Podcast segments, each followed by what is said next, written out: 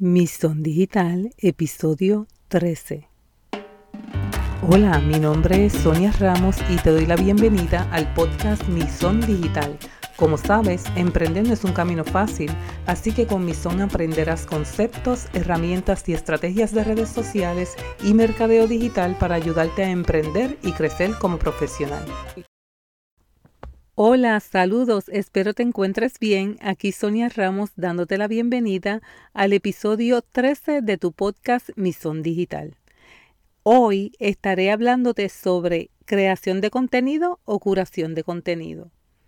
Para comenzar, te pregunto, ¿quieres captar el interés de tus prospectos? Pues la clave está en proporcionar contenido que atraiga la atención de esos prospectos, que les haga saber que eres un experto proporcionando soluciones a sus problemas y también poder llevarlos a concretar una compra. Ahora bien, hay un montón de tipos de contenido, pero solo tenemos cierta cantidad de horas en un día para poder desarrollar piezas de contenido. Así que en este episodio te voy a dar información para que puedas decidir si usas la creación de contenido o la curación de contenido. Así que voy a comenzar. Comenzamos con la creación de contenido. ¿De qué se trata? Crear contenido se trata de desarrollar piezas únicas que muestren la experiencia de tu negocio. ¿Y por qué crear contenido? Cuando creas tu propio contenido, muestras a tu audiencia que piensas en los problemas que están experimentando tus clientes potenciales, ya que les proporcionas las respuestas que ellos están buscando. Mediante la creación de contenido tienes la oportunidad de exponer tu punto de vista y también ver si tu punto de vista coincide con el de tu audiencia.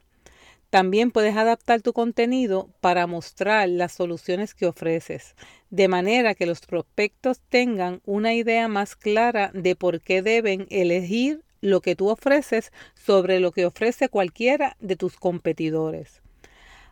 Te voy a dar ahora los pros de la creación de contenido o los beneficios, mejor dicho, de la creación de contenido. Eh, uno de los beneficios es el posicionamiento de marca. Mediante la creación de contenido puedes posicionar tu marca de manera consistente ya que puedes explicar cómo funcionan tus productos o servicios y sus diferenciadores competitivos. El crear contenido también te permite desarrollar tu estado, de estado o estatus de líder de pensamiento. Otro de los beneficios es traer tráfico. Mediante la creación de contenido eh, que sea de valor, las personas vendrán a tu página web para echar un vistazo a otra información.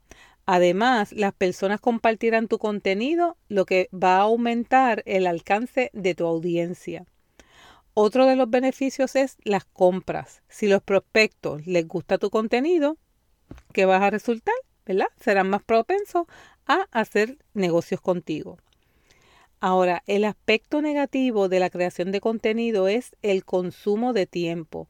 ¿Por qué? Porque se necesita mucho tiempo y esfuerzo para crear contenido de valor en una variedad de formatos. Dicho esto con la creación de contenidos, ahora te voy a hablar sobre la curación de contenido. La curación de contenido consiste en descubrir contenido que otras personas han creado y llevar ese contenido a una sola secuencia para que todos otros lo examinen. ¿Qué cura, ¿Por qué cura el contenido? Porque nadie tiene el tiempo o la capacidad de cubrir todos los ángulos en cualquier tema, ¿verdad? No puedes ser un experto en todos los temas. Así que la curación de contenido te da la capacidad de cubrir un conjunto mucho más amplio de temas de lo que serías capaz de cubrir por tu cuenta propia. Además, la curación de contenido te brinda la oportunidad de conectarte con otros líderes de pensamiento, también puedes mostrar que estás al día con las últimas tendencias, eh, investigaciones y con conceptos, ¿verdad? En, el campo, aunque no hayas tú, no sido tú quien haya desarrollado el tema. Así que, ¿cuáles son los aspectos eh, negativos de la curación de, contenido? Eh, los aspectos perdón, positivos de la curación de contenido. Eh, uno de los aspectos positivos es el ahorro de tiempo. Complementar tu contenido con el contenido de otra persona te permite proporcionar a tu audiencia información más valiosa de la que habrías podido crear por tu cuenta. También otro de los aspectos positivos es que desarrollas relaciones. Al compartir el contenido de otra persona, te da la oportunidad de desarrollar y fortalecer relaciones. Esto es especialmente importante cuando se trabaja con un especialista en los medios un analista o un influencer. También amplificar tu voz, ¿verdad? Que te escuchen.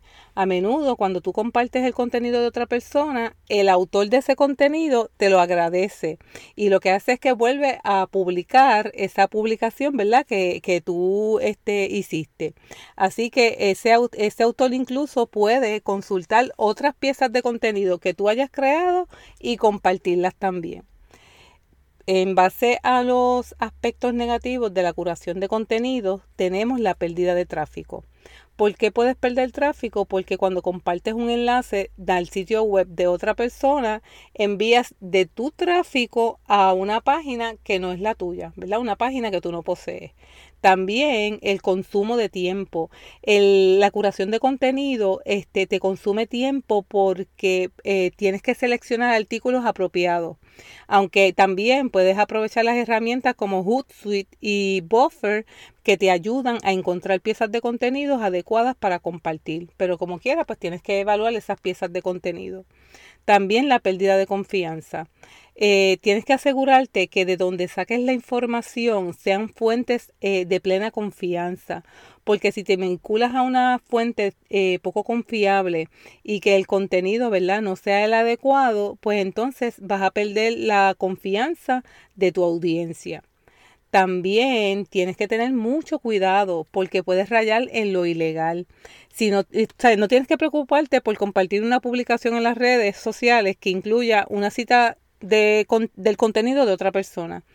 Pero sí debes preocuparte si utilizas grandes cantidades, por ejemplo, de un artículo de un blog, a menos que tengas los permisos adecuados, ya que se podría eh, catalogar, ¿verdad? O clasificar como un plagio.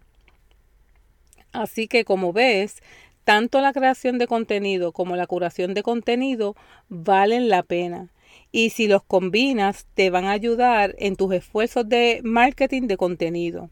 Incluso en la, curación de contenido puedes combinar contenido de una variedad de fuentes, o sea, distintas fuentes, ¿verdad? Y agregas tu propio eh, comentario o, ¿verdad? o le das tu toque con el fin de crear una pieza completamente nueva. Y asegúrate de darle crédito a las fuentes originales de la información que estás utilizando. Así que concluyo por decirte que yo opino que si tuviera que elegir entre uno o el otro, elegiría el crear contenido, ya que te da la oportunidad de mostrar tus fortalezas y tu ventaja competitiva para posicionar tu marca. Y al final esto te va a ayudar a alcanzar tus metas mucho más rápido. Así que ya sea que decidas crear contenido o curar contenido, lo importante es que te asegures de incluir una buena combinación de diferentes tipos de contenido que te ayuden a, interactuar con tu audiencia, ya sea imágenes, video, ebooks, ¿verdad? Pero haces una buena combinación de manera que tengas mayor eh, interacción con tu audiencia. Espero que este eh, tema te haya gustado, que te pueda dar la capacidad ¿verdad? De, decidir qué vas a estar haciendo, si creando contenido, curando contenido o la combinación de ambas. Eh, sabes que le puedes sacar el mayor max, el, máximo a la combinación de ambas. Así que eh, antes de despedirme, quiero invitarte a formar parte de mi comunidad suscribiéndote a este tu podcast, Mison Digital. Sígueme como Mison Social Media en Facebook e Instagram y en mi blog, donde también encontrarás contenido de valor. Te espero en el próximo episodio. Sigue cuidándote, mantén distanciamiento social, ¿verdad? Ayuda a, cuidar a tu familia también y a, a todos los tuyos, compañeros de trabajo. Y que tengas un día maravilloso.